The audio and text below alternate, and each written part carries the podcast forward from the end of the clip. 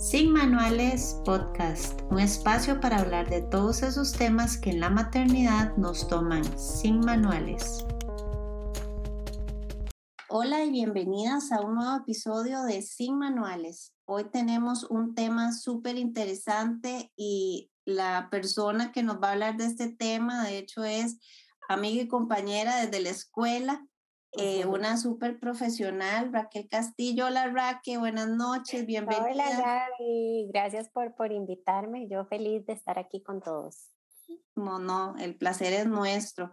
Para presentarles a, a, Raquel un poquito, después ella nos va a decir las redes y todo donde la pueden localizar. Eh, Raquel sacó una maestría en dietética y nutrición eh, dentro de sus publicaciones siempre menciona que es especialista en nutrición familiar porque siempre aborda eh, temas de toda la familia. Desde que nacieron sus hijas, el grueso de su consulta siempre ha sido la población infantil. Y eso es lo que nos encanta. y el tema es picky eaters. Eh, no sé cuál sería la traducción para que como para Ah, eh, se las trae. Bueno, en realidad, em, si nos vamos así como a la literatura y todo, se llama dificultades de la alimentación. Y tiene varios subdiagnósticos, pero bueno, ahora lo podemos abordar un poquito. Y como lo conoce más la gente, son niños selectivos, ¿verdad? Aquellos niños mañosos o quisquillosos, o, ¿verdad? Eh, pero en realidad ya hay otras, otras subdiagnósticos, hay como apetito limitado, miedo a comer, ¿verdad? Entonces ahí como que se traslapan. Se traslapan, ok. Nosotros lo conocemos y casi siempre se, lo oigo mencionar como picky eaters, pero, el pero el picky eaters. Y contanos, Raquel, un poquito sobre tu camino profesional. Ok, bueno, como hablabas al principio, en realidad pues yo soy nutricionista, me especialicé en dietética y nutrición, entonces realmente abordaba temas muy generales. Al principio de mi carrera pues veía eh, enfermedades crónicas, sobrepeso, pero desde que nacieron mis hijas eh, me empecé a dedicar un poquito más a la población infantil, siempre me gustó muchísimo, me llamó mucho la atención. Con el nacimiento de mis hijas, que son mellizas, una de ellas eh, súper picky, digámoslo así, con un desorden sensorial importante, em, lo cual en ese momento como mamá estaba aprendiendo, no, no, no, no entendía bien. Entonces a partir de ahí fue que empecé a estudiar un poquito más, a capacitarme, me fui a Estados Unidos, me fui a, a, ¿verdad? a una clínica especial en Colorado, empecé a trabajar un poco con todo lo que son los niños selectivos. Conocí a muchas terapeutas ocupacionales de lenguaje que vamos ahí trabajando de la mano, ¿verdad? En todo este campo de, de selectividad, de desorden sensorial. Y bueno, gracias a Dios, pues pude emplear un montón de herramientas en casa, ayudar a Isabel, mi hija, y, y poco a poco pues ella fue saliendo adelante y logré que ampliara la variedad de alimentos, ¿verdad? Eh, que comía, porque eh, yo siempre le explico a los papás cuando los tengo en la consulta, bueno, en, en una, para que vean, digamos, este es mi testimonio, en una misma casa donde tenía el mismo horario de comidas, las mismas rutinas, la misma exposición de alimentos, ¿verdad? Y Mariana, pues mi otra hija comía absolutamente de todo, con sus horarios perfectos, comía cantidades adecuadas y por otro lado, Isabel, pues tenía esta lucha, eh, ¿verdad? Con que comiera texturas diferentes, eh, solo quería leche todo el día, eh, no comía suficiente, ¿verdad? Entonces, realmente para mí fue un reto, ¿verdad? Fue un reto incluso como, no solo como mamá, sino como profesional, ¿verdad? Sí hubo ahí como un tema de cómo, cómo no voy a poder hacerlo, ¿verdad? Y a raíz de eso, y de, la, de, de, empezar a leer, empezar a capacitarme, llevar miles de cursos, pues me dio esta, este conocimiento que he podido compartir con muchas familias, no solamente el conocimiento, sino que el testimonio y poder ser empáticos, ¿verdad? Como, como yo también lo viví, ¿verdad? Eh, yo estoy, eh, yo también he pasado por ahí y, eso hace muchas veces que, que las familias entiendan todas las herramientas que yo les estoy eh, dando, que las puedan aplicar y, bueno, que yo también entienda sus procesos, ¿verdad? Claro, yo creo que desde, el testimonio y desde la propia vivencia es como cuando más podemos ayudar, definitivamente. Y es que por más que sea un tema común, yo creo que no, sé la incidencia y no sé si tenés ese dato, pero no, a veces puede pasar y confundirse, ¿verdad? Y no es que es delicado con la comida o, o son los dientes. Entonces ahí tal vez ahora profundizamos un poco más porque se puede pasar así inadvertido o hay grados. Mira, a ver, y cuando hablabas ahí un poquito de, de la incidencia y eso, a ver, el, el 50% de los padres se quejan de que sus niños tienen eh, algún tipo de selectividad o que hacen berrinches en las comidas o que no quieren un tipo de alimento, pero realmente un 25% es el que tiene un problema.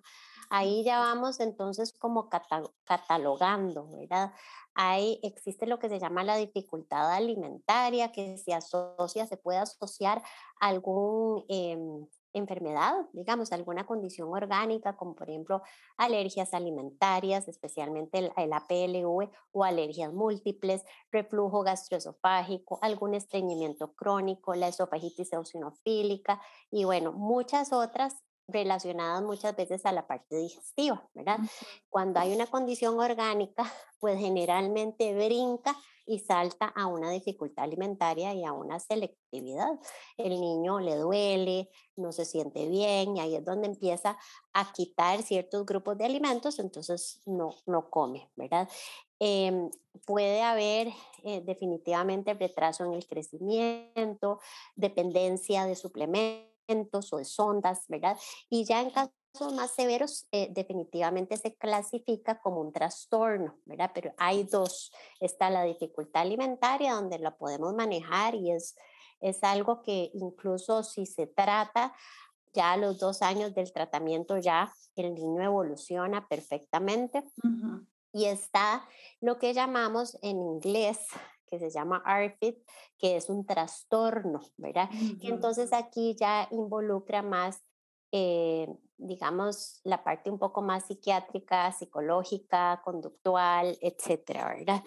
Eh, generalmente eh, la raya es muy delgada y los mismos profesionales no logran identificar muchas veces a dónde estamos, pero el tratamiento es el mismo. Entonces, al final de cuentas, no nos hacemos tantas bolas, digamos, en, a la hora, digamos, de diagnosticar, ¿verdad? Aquí lo importante es saber cómo lo vamos a abordar. Generalmente tiene que ser de una manera integral y entre más checks tenga en el diagnóstico, definitivamente nos tenemos que apoyar con más profesionales, ¿verdad? Em, por ejemplo, como hablaba al principio, terapeutas ocupacionales, terapeutas de lenguaje, psicólogos, ¿verdad?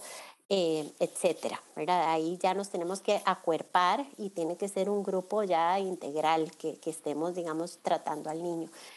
Eh, cuando la selectividad no es tan severa, muchas veces si los papás son proactivos, ¿verdad?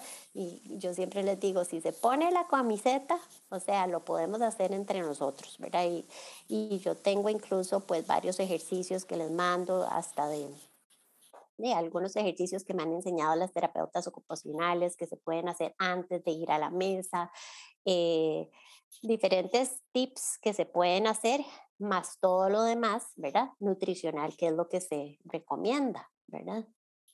Vos podés dar un diagnóstico y dependiendo de tu diagnóstico se acompaña con otros especialistas, pero usualmente se puede hacer el, el diagnóstico de la nutrición propiamente. Sí, definitivamente uno, ¿verdad? Yo, yo tengo mi escala, mi anamnesis, donde uno puede ir identificando si el niño, por ejemplo, te voy a dar un ejemplo, en selectividad, que es un subdiagnóstico, eh, si los niños comen menos de 30 alimentos, se llama selectivo leve, si comen menos de 10 alimentos, es un selectivo grave, ¿verdad?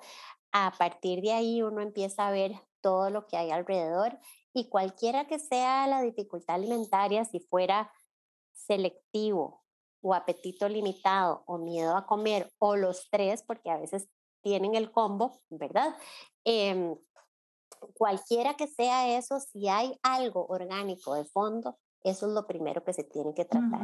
No podemos avanzar, digamos, en todo lo que son eh, las técnicas nutricionales si no abordamos la parte orgánica, ¿verdad? Tenemos que tratar esa alergia alimentaria, tenemos que tratar ese estreñimiento crónico, eh, etcétera, ¿verdad? ¿Qué, ¿Qué, es lo que tiene el niño? Y a partir de ahí ya empezamos a abordar otras técnicas nutricionales, digamos, para ayudar al niño a, a desarrollarse adecuadamente. Claro, ah, qué interesante, definitivamente. Nosotros como papás, ¿tenemos alguna influencia para no decir eh, culpa o, o, podemos evitar tener, si no fuera algo como ya físico, podemos eh, llegar a influir en, en, un hijo picky eater o no? Sí, a ver, eh, sin querer, ¿verdad? Porque obviamente lo que queremos los papás es lo mejor para nuestros hijos, pero sin querer a veces lo que hacemos es más bien reforzar esa selectividad.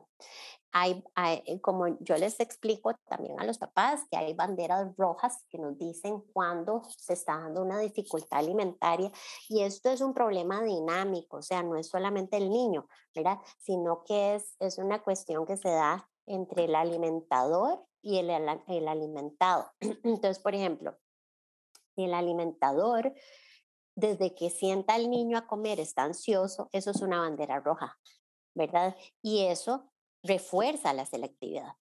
Por ejemplo, si el alimentador es un alimentador que eh, promueve la alimentación forzada, ¿verdad? O sea, fuerza al niño a comer, o por ejemplo, el, el más ¿verdad? El típico es eh, el con todo lo que son los... Eh, eh, el, el, avioncito y eso, los trucos. Sí, o digamos la, todo lo condicional, ¿verdad? Entonces, bueno, te pongo la tele, el iPad, el celular, con tal de que comas, ¿verdad? Eso es súper típico, lo vemos en todos los restaurantes, cada vez es más típico, ¿verdad? Poder apoyarnos en, en, todos estos electrónicos para que el niño coma, ¿verdad?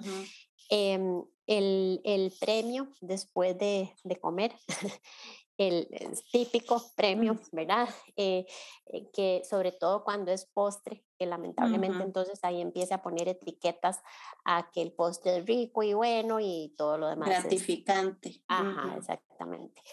Em, por ejemplo, también el menú a la carta, que es muy típico en las familias, ¿verdad? Entonces a veces se hace un menú para toda la casa, pero para el niño selectivo siempre se le compra o se le busca lo que él quiere comer, ¿verdad? Todas esas son eh, banderas rojas en, en cuanto al alimentador. Cuando el alimentado, y estas son las banderas rojas del alimentado, por ejemplo, eh, vuelve la cara, escupe, eh, tiene el reflejo nauseoso, ¿verdad? O sea, como que quiere vomitar, se pone súper ansioso cuando están grandecitos, eh, cada vez que va a llegar el tiempo de comida hay una ansiedad terrible, eh, hay algunos que escalan incluso a tener ya desorden sensorial ya generalizado, no quieren salir, no quieren ir a casas de amiguitos, ¿verdad? Porque saben que va a haber comida, que les van a ofrecer. Em, como te hablaba, si comen menos de 10 alimentos, cuando hay un retraso en el crecimiento importante o bajo peso, ¿verdad? Según las curvas de crecimiento, esas son alertas, ¿verdad? Eh, banderas rojas que tenemos que pensar y decir, ok, aquí tengo que buscar ayuda. Tengo que buscar ayuda porque probablemente este niño no va a llegar a su potencial de talla, de estatura, ¿verdad? Y no, y aunque lo vea medio bien, porque a veces lo vemos bien a nivel antropométrico, peso y talla, pero existe lo que llamamos el hambre oculta, ¿verdad? Que es una malnutrición. O sea, mm. ese niño está con peso y talla normal, pero no tiene el requerimiento de todos los nutrientes, ¿verdad? Así se llama hambre oculta. Entonces, eh, también tenemos que abordar eso, ¿verdad? Porque eso puede afectar a nivel cognitivo, puede llegar a afectar incluso a nivel de potencial de talla, ¿verdad? Y, muchas otras cosas que pues de no queremos, ¿verdad? Eso lo mide un nutricionista. Esa, el, digamos, con la antropometría, ¿verdad? Y todo lo que es el, el, el consumo usual, ¿verdad? Donde uno va viendo todo lo que consume el niño y uno ve la variedad de alimentos, pues uno puede ir estableciendo eh, si hay hambre oculta no. Obviamente con exámenes de laboratorio un poco más específicos, ¿verdad?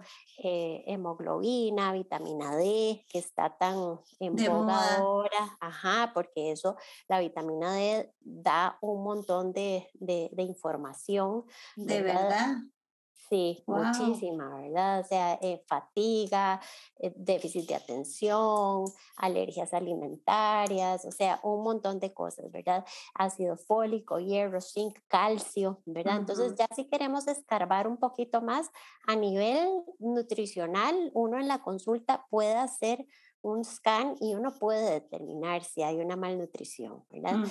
Em, sobre todo cuando ha habido, digamos, un bajo peso más de tres meses, pues hay varios indicadores, ¿verdad?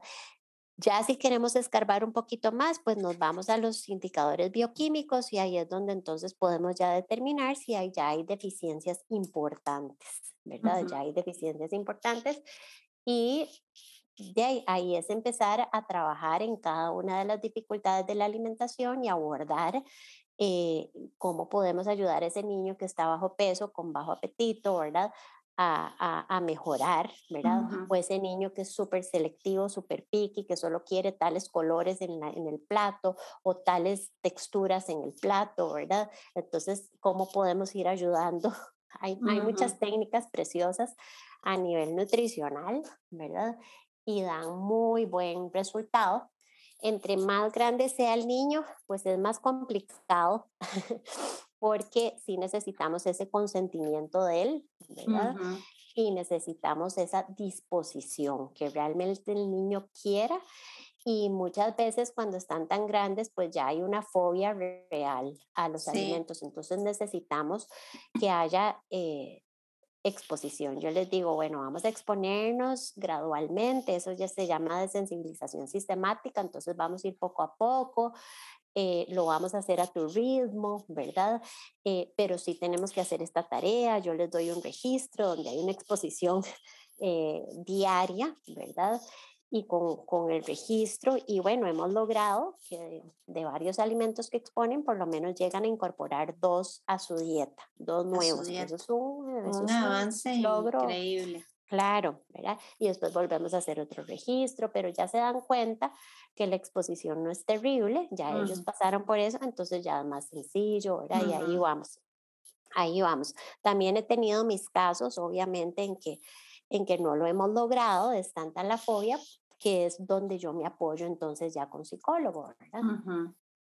Y, y Raquel, ¿desde qué edad uno puede diagnosticar un niño como picky eater? Porque, ¿verdad? Yo que tengo a Luciana de tres, es una edad donde un día le gusta el huevo, otro día no, eh, ¿verdad? Uno no está seguro. Entonces, ¿desde qué edad se puede diagnosticar?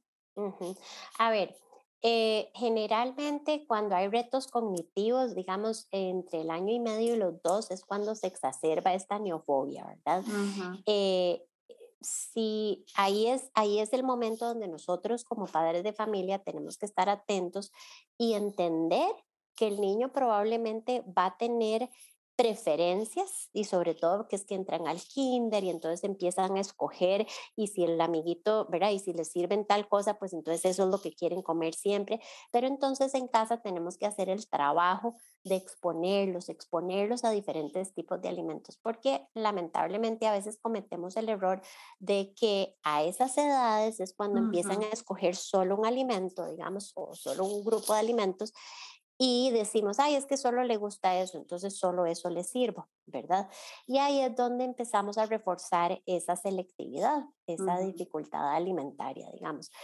Ahora, hay niños que ya vienen con un desorden sensorial importante, ¿verdad?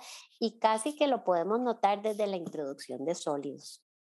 Entonces, cuando nosotros empezamos a, introducir los sólidos, vemos que hay demasiado reflejo nauseoso, que el niño no soporta ensuciarse, que es, como una versión terrible a los olores, que vomita. Entonces, ahí sí, ya podemos detectar que hay un desorden sensorial importante y tenemos que abordarlo integralmente. O sea, desde los cuatro meses, cinco meses que estamos haciendo introducción de sólidos, muchas veces se puede detectar esta dificultad alimentaria.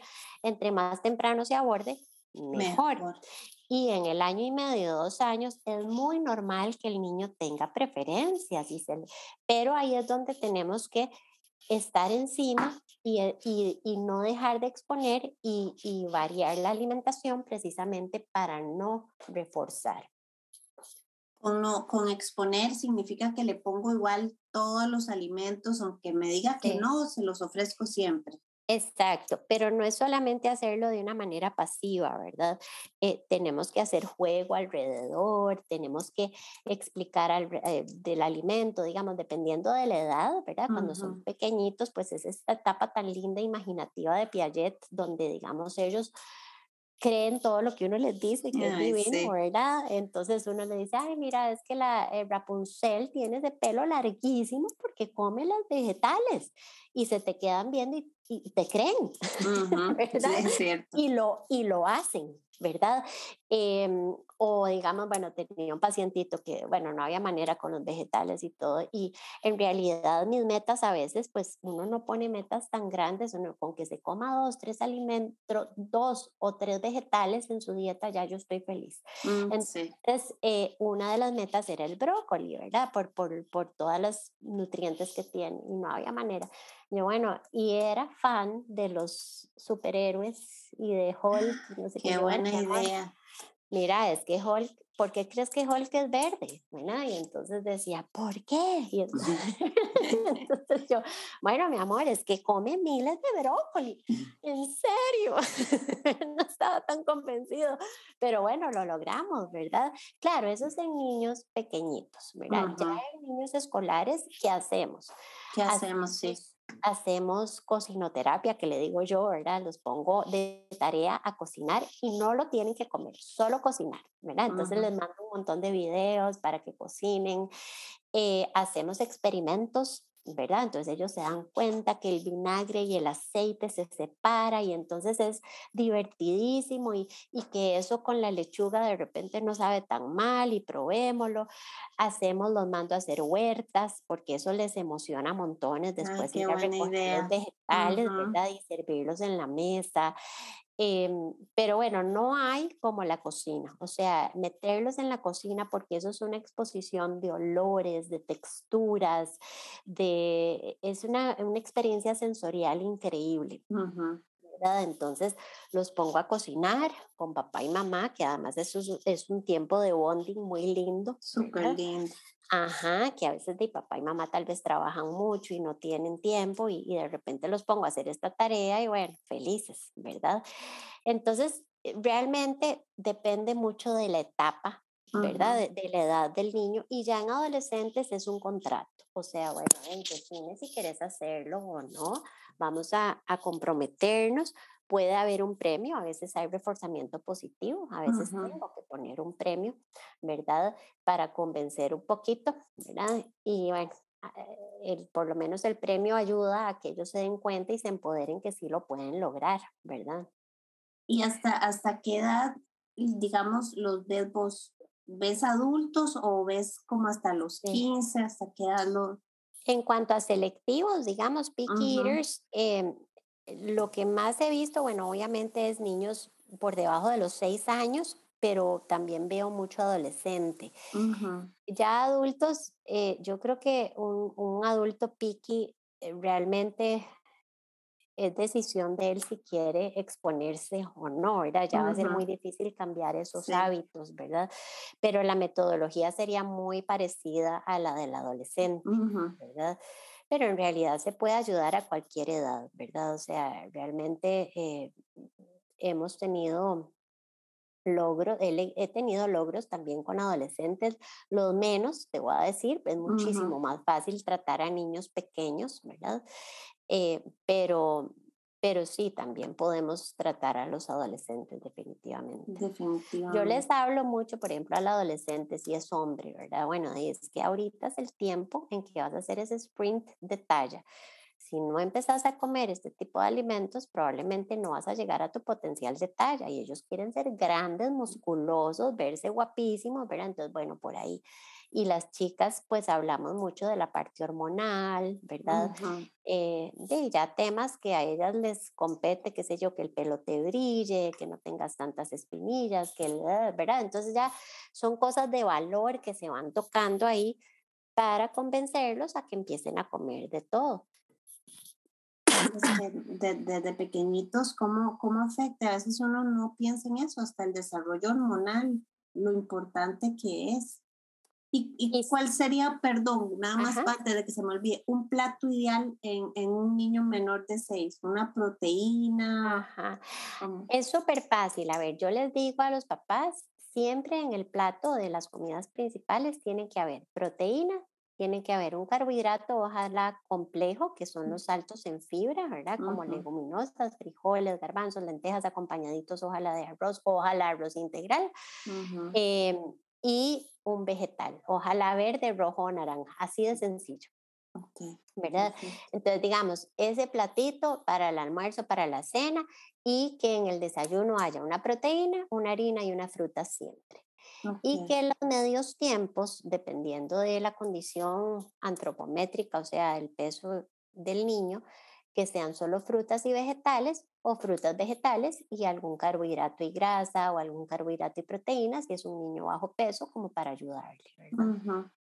Entonces, digamos, más o menos, esos son como las estructuras que tenemos que ir persiguiendo y a veces los, los platos de los niños son solamente carbohidratos. Es, por eso lo pregunto, porque muchas veces y, a veces hasta pecamos de que coma. Por favor, coma y por supuesto que más, les gusta más el carbohidrato, entonces es más fácil como presentarles siempre carbohidratos porque les llama la atención.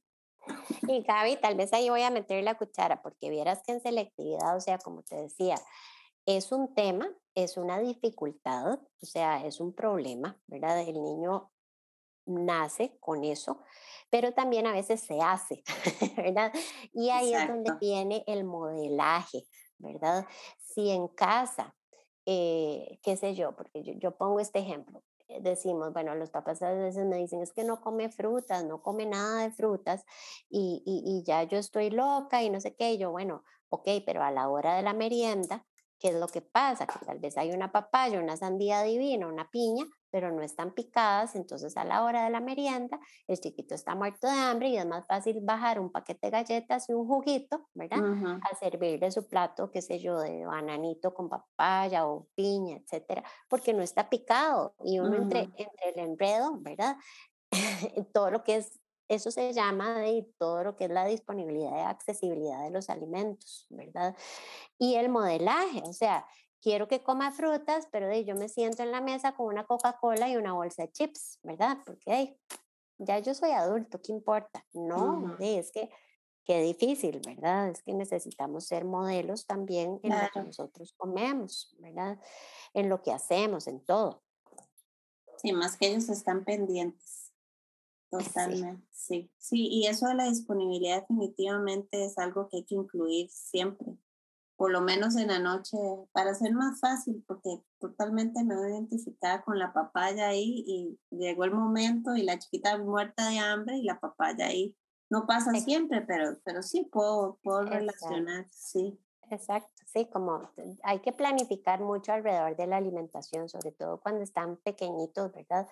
Tener esos topercitos ya picados, que, que, ¿verdad? que sea atractivo es un trabajo, pero yo creo que es un trabajo que, que después, eh, eh, ¿verdad? Su salud, su potencial de talla, su parte cognitiva no lo van a... De, eh, para eso estamos invirtiendo, exactamente. claro, definitivamente. Em, para apoyar desde, desde nosotros, ya nos has hablado un poquito, eh, en temas de educación, como en el kinder y todo, también das apoyo en todo, en, si fuera necesario, como también hablar con las teachers, con la directora, también das ese servicio, si ya es un caso como que necesitamos que te involucres un poquito más con la escuela. Sí, e, es, es eh, claro que sí, o sea, realmente pues eh, a cada paciente, pues cuando los padres de familia me lo piden, si hay necesidad de hablar, por ejemplo, en la institución o con las teachers y indicarles un poquito, yo doy una hojita que se llama Pasos para aprender a comer. Em, entonces, bueno, ¿verdad? Definitivamente puedo, yo siempre me involucro. He ido a, dar varias charlas a kinders que me lo han pedido como para que las mismas teachers, sobre todo en kinders que dan la comida, ¿verdad? Que dan, qué sé yo, la merienda y dan el almuercito y todo porque ellas mismas se frustran. Se topan a muchos chicos que dicen que qué frustrante, no, no lo logro, ¿verdad? Y, la mamá viene y me pregunta, ¿comió? Y yo, ¿verdad? Que, que, que congoja y no sé ni qué decirle. Entonces, bueno, ahí he, ido a, varias eh, kinders y bueno, he dado en diferentes escuelas, ¿verdad? En la escuela de mis hijas, he ido a varias instituciones privadas a dar charlitas también. Em, que ha sido un vacilón porque cuando termino de dar la charla de casi que me, me quedo dando consulta porque de siempre, siempre hay casos de selectividad, de picky eaters, etcétera, y los papás quedan eh, como, como, ¡Ah! uy, no, pero ¿y entonces qué pasa si esto? ¿Y qué pasa si el otro? ¿Verdad? Son un montón de casos pero claro que sí, eh, ¿verdad? Yo doy el apoyo en la consulta y también pues si necesitan por fuera. Por fuera. Yo creo que, bueno, la maternidad realmente uno se llena de culpas, pero creo que la comida genera muchísima culpabilidad, no sé, por contexto, por cultura, pero para uno que el hijo no coma realmente, ah, yo creo que ahí es donde empieza uno tal vez a pecar de necio, pero es un tema que, le quita la paz a uno, como no comió, se durmió con el estómago vacío, y es tan importante tener esta información a mano para, porque la información es poder al final. Totalmente, Gaby. O sea, eso fue lo que me llevó a mí eh, a, a, a, investigar y a estudiar más de la cuenta, porque sentía una impotencia, quería ayudar a mi hija. Em, no te miento, paré donde dos nutricionistas porque ya era un tema ya psicológico mío, que, que necesitaba ayudarle y no podía, ¿verdad? Y aún así no encontraba realmente eh, unas nutricionistas buenísimas, no estoy diciendo que no, pero lamentablemente no en este campo. Y ahí fue donde, donde me vi obligada a escarbar un poco más y me di cuenta que sí, es un problema, eh, se puede tratar, eh, tiene mucho, ¿verdad? Hay que ponerse la camiseta, ¿verdad? Y a veces eso tiende a ser frustrante porque queremos todo y la solución la queremos ya y no es así, ¿verdad? Necesitamos eh, dar mucha terapia. Yo misma me frustré muchísimo. Yo me acuerdo que pues yo tenía una muchacha que me ayudaba y ella por mucho tiempo, ella fue la que le dio de comer a Isabel y la que con las técnicas que yo le enseñaba, ella lo logró, ¿verdad? Porque yo me ponía tan ansiosa que la de Isabel sabía. Sí. no, entonces ella conmigo no comía, ¿verdad? Y, y, y, esta muchacha que la quiero muchísimo y, y, y, Beth fue la que logró que Isabel comiera un montón de cosas. Yo le decía, Beth, hágale tal cosa. Ok, yo le hago. Y ella con aquella paz tan sí, es que la, la, paz. tan tranquila y yo así, pero y yo por detrás, ¿verdad? Y aquella paz y plum, lo lograba. Y yo, ay, gracias a Dios. Y yo le daba de comer a Mariana, que era la que comía de todo por ti. Pero bueno, eh, te digo, o sea, eh, yo lo viví, yo lo viví, pasé por esos ups and downs, frustraciones, eh, ansiedad, lloré, o sea, como decís vos, una culpa tremenda, además de cómo es posible, bueno, además con mi profesión, que no lo estoy logrando, o sea, ¿verdad? Y bueno, ahí poco a poco también fui soltando, porque yo creo que como, como mamás no podemos pensar que somos perfectas. ni que podemos hacerlo todo. Ni que podemos hacerlo todo, pedí ayuda, que eso era otra cosa, que pensaba que no podía lograr todo. Y ahí fue donde, de poco a poco, ¿verdad? Todavía es súper picky, ¿verdad? Ella todavía vamos a un restaurante y, y ella a veces siente ansiedad. Y yo, ahí, atrévete a pedir tal cosa. No, mami, no no, no, tal cosa, ¿verdad? Y entonces, bueno, y estamos en una etapa donde eh, muchas veces, como te decía al principio, en cuando hay etapas de reto cognitivo, ¿verdad? Por ejemplo, al, al, año y medio, dos años, a la entrada de la escuela y en la adolescencia, se vuelve a exacerbar Ah, el, el- la dificultad alimentaria. Ajá, exactamente, porque el niño generalmente pone atención a otras cosas y Ujú, entonces es más fácil quedarse con sus alimentos seguros, ¿verdad? ujú, y ujú. se vuelve a dar la dificultad alimentaria. Y se da entonces lo que llamamos food jacks, que es cuando se enamoran de un alimento y los ves desayunando lo mismo por tres meses. Sí, Pancake, ajá. pancake, pancake, pancake, ¿verdad? O, ¿verdad? O, o que en el almuerzo, no, yo solo quiero pollito, pollito, pollito, ¿verdad? O sea, entonces, y eso vuelve en la adolescencia. Entonces, digamos, yo estoy experimentando eso De nuevo, ahora nuevamente, ¿verdad? Y em, con mi otra hija que comía de todo, se hay ciertas cosas que están, ¿verdad? Por ahí. ujú. Ahora, ¿qué funciona muy bien en la adolescencia? Que entonces con sus pares, ¿verdad? Todo lo que son, digamos, sus, sus compañeros y De todo, amigos. ujú. la ventaja es que a veces ahí hay un poquito como de, de Presión. exposición y de exposición, ¿verdad? Entonces, de repente mi hija, qué sé yo, una de mis metas, les cuento, era que mi hija comiera pizza, aunque yo sé que no es un superalimento, ¿verdad? Pero de, es un alimento que daban en todas las fiestas de cumpleaños. Es Entonces yo decía, no puede ser, o sea, ¿verdad? Se comía solo la orilla del pan y yo, ay, no. Entonces, bueno, la cosa es que al final logró comer pizza, pero no era fan y ahora en la adolescencia, de salen y es lo único que comen. Y yo, "Ve, entonces ya, ahí hay exposición. No es que me encante, no es que sea el superalimento, pero tenemos que aprender a comer de todo. Sí, comer de todo está para, para que se sientan bien socialmente. pertenecer y todo es Ajá, importante. No, no en todo sentido, ni vamos a llegar a extremos, pero para, para los chiquillos en esa edad es importante también. sí, sí, Mira, sí. qué, qué, qué importante y, y vuelvo de nuevo a la información, ¿verdad? Porque puede que, digamos, pasamos ya, tiene seis, ya come más y estar todavía atentos a que podríamos ver de nuevo, Ah, volver algo O de sea, eso. en la adolescencia es muy probable que vuelva, vuelva o que aparezca, como les contaba, ¿verdad? Porque con mi otra hija yo no tenía ese tema y ahora está con ciertas selectividades y ciertas mm, cosillas, ¿verdad?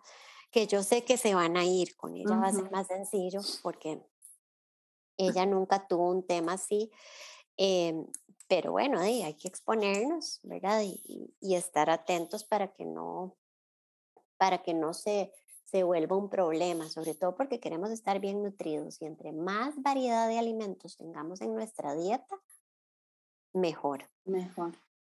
Bueno, no, Raquel, yo creo que ya para ir eh, concluyendo, ¿dónde te pueden encontrar? ¿Tenés consultorio, tus números, tus redes? Ujú. Ok, yo trabajo en eh, Avenida Médica, que Ujú, queda contigua al CIMA, al Hospital CIMA. Estoy en el cuarto piso, en la oficina 403. em, mm, el teléfono es, bueno, en realidad me pueden contactar más fácil al, al WhatsApp 87987000 o si no, yo siempre doy mi celular, que es 8374-3301. Perfecto. Em, y bueno, en redes sociales estoy en Instagram eh, como raquel.castillo.azofeifa y en Facebook como eh, doctora Raquel Castillo. ¿verdad? Perfecto. Ujú. Igual yo en el post dejo toda la información para que no se pierdan de nada y si alguien está oyendo este episodio y cree que le va a servir a alguna mamá o a algún amigo, no duden en compartirlo. Eh, Raquel, de verdad ha sido un honor súper interesante. Eh, me, me, este tema también eh, lo pone a uno como ansioso y ahí es donde uno dice, tengo que seguir trabajando en esto, pero ah, fue, fue de verdad súper interesante, así que te agradezco mucho y Ay, esperamos volver a tenerte por aquí. Ay, no, un placer. Y a todas buenas noches y nos Buenas escuchamos noches.